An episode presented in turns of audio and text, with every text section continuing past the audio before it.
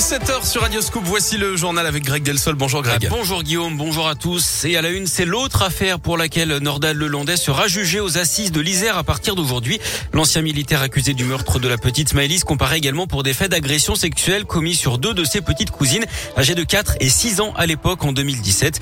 Il est également poursuivi pour l'enregistrement et la détention de vidéos pédopornographiques. Des vidéos qui n'auraient sans doute jamais été retrouvées si les enquêteurs n'avaient pas fouillé son téléphone portable. Les investigations menées dans le cadre de l'enquête sur l'enlèvement de la petite Maëlys. C'est ce qui explique en partie que les deux affaires soient jugées en même temps. Pour maître Caroline Raymond, avocate représentant les deux petites cousines de Nordal Lelandais, si leurs proches appréhendent le procès, ils en attendent certainement des réponses. Ils attendent ce procès avec impatience, évidemment. Euh, ils ont hâte de pouvoir euh, tourner une page de leur vie, même euh, sans oublier évidemment ce qui s'est passé. Hein. Ils vont revoir leur cousin dans le box, celui qui est l'agresseur de leur petite fille, celui qui les a trahis. Il y a bien sûr encore beaucoup de zones d'ombre dans cette affaire, dans la personnalité même de Nordal Lelandais. On a bien compris que Nordal Lelandais c'était un manipulateur.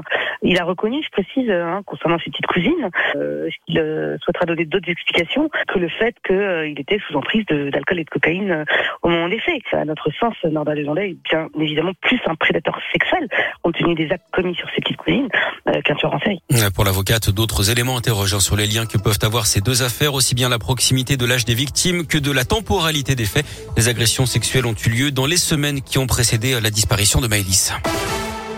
Dans l'actu également, la dose de rappel obligatoire pour les pompiers, les soignants. Depuis hier, ceux qui n'ont pas reçu leur injection risquent la suspension sans rémunération.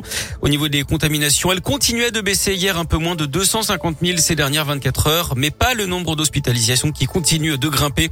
La politique et la présidentielle, comme prévu, Christiane Taubira a remporté la primaire populaire ce week-end. 392 000 citoyens y ont participé. L'ancienne ministre socialiste termine devant Yannick Jadot et Jean-Luc Mélenchon. Elle a promis hein, qu'elle appellerait les autres candidats à gauche pour les convaincre de la rejoindre. Mais ce n'est pas gagné puisque Jean-Luc Mélenchon a dit qu'il ne se sentait pas concerné hein, par la victoire de Christiane Taubira. Yannick Jadot, de son côté, n'a, je cite, rien à lui dire.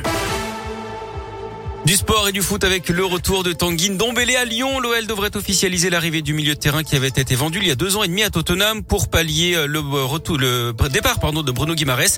Vendu ce week-end pour 50 millions d'euros à Newcastle. Ndombele devra arriver euh, sous forme de prêt. Lyon qui attend également l'arrivée du milieu de terrain de Brest, Romain Fèvre. Le mercato s'achève ce soir à minuit. Pour faire plaisir aux supporters lyonnais, la déroute de l'Est Saint-Etienne hier. Les Verts éliminés en huitième de finale de la Coupe de France par les amateurs de Bergerac qui évolue en National 2.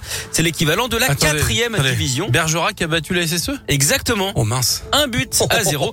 À retenir oh, aussi dans les autres matchs la qualification de Monaco, de Marseille, de Bastia, d'Amiens ou encore de Nantes. On suivra ce soir le PSG face à Nice à 21h15. En tennis, l'exploit de Rafael Nadal, l'Espagnol de 35 ans, a remporté l'Open d'Australie hier à Melbourne. Il était mené 2-7-0. Il a finalement renversé la vapeur. Victoire en 5-7 et plus de 5h30 de jeu face au Russe Medvedev. C'est le premier à remporter 21 tournois du Grand Chelem dans l'histoire. Un de plus donc que Federer et Djokovic. Et handball, l'équipe de France a raté la médaille de bronze à l'Euro hier, défaite 35 à 32 après prolongation face au Danemark. C'est la Suède qui a remporté le titre face à l'Espagne.